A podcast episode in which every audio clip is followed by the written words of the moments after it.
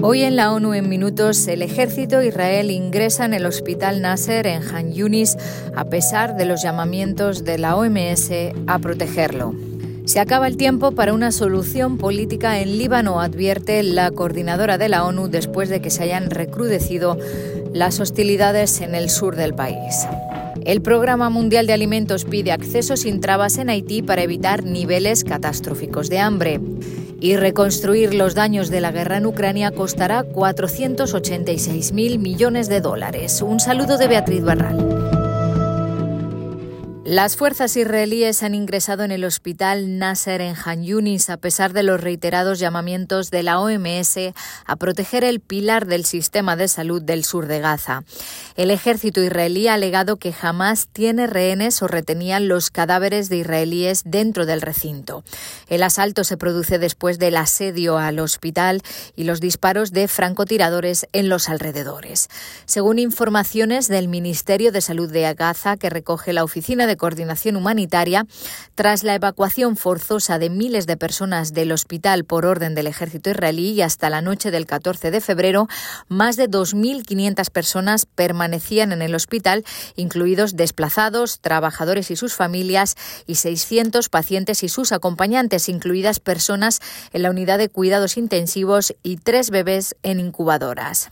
El director de la OMS, el doctor Tedros, dijo que se habían denegado dos misiones planificadas para llegar al hospital en los últimos cuatro días y que la OMS ha perdido el contacto con el personal del hospital. En Líbano se acaba el tiempo para una solución política y el recrudecimiento de las hostilidades y los ataques aéreos son extremadamente preocupantes, dijeron altos cargos de la ONU. Según informaciones de prensa, al menos 11 personas murieron el miércoles, entre ellas seis niños, en ataques israelíes contra el sur del Líbano, Israel asegura que respondía a otras agresiones del grupo Hezbollah.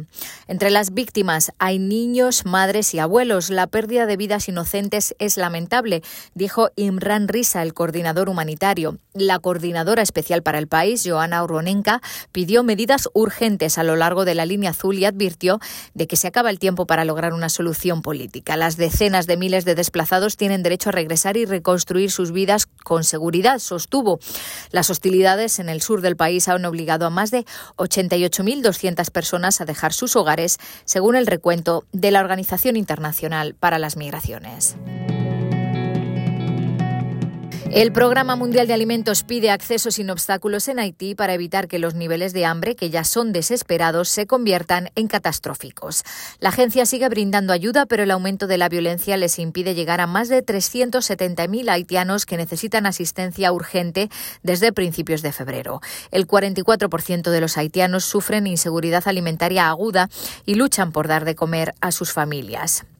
El reciente aumento de la violencia ha bloqueado las rutas de carga, restringido el movimiento y cerrado escuelas, obligando al programa a suspender temporalmente muchas actividades en todo el país.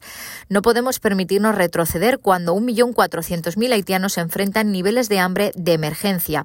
Corremos el riesgo de ver a las personas más vulnerables caer en condiciones similares a la hambruna, a menos que podamos brindar asistencia de manera efectiva, dijo el director de la agencia en Haití.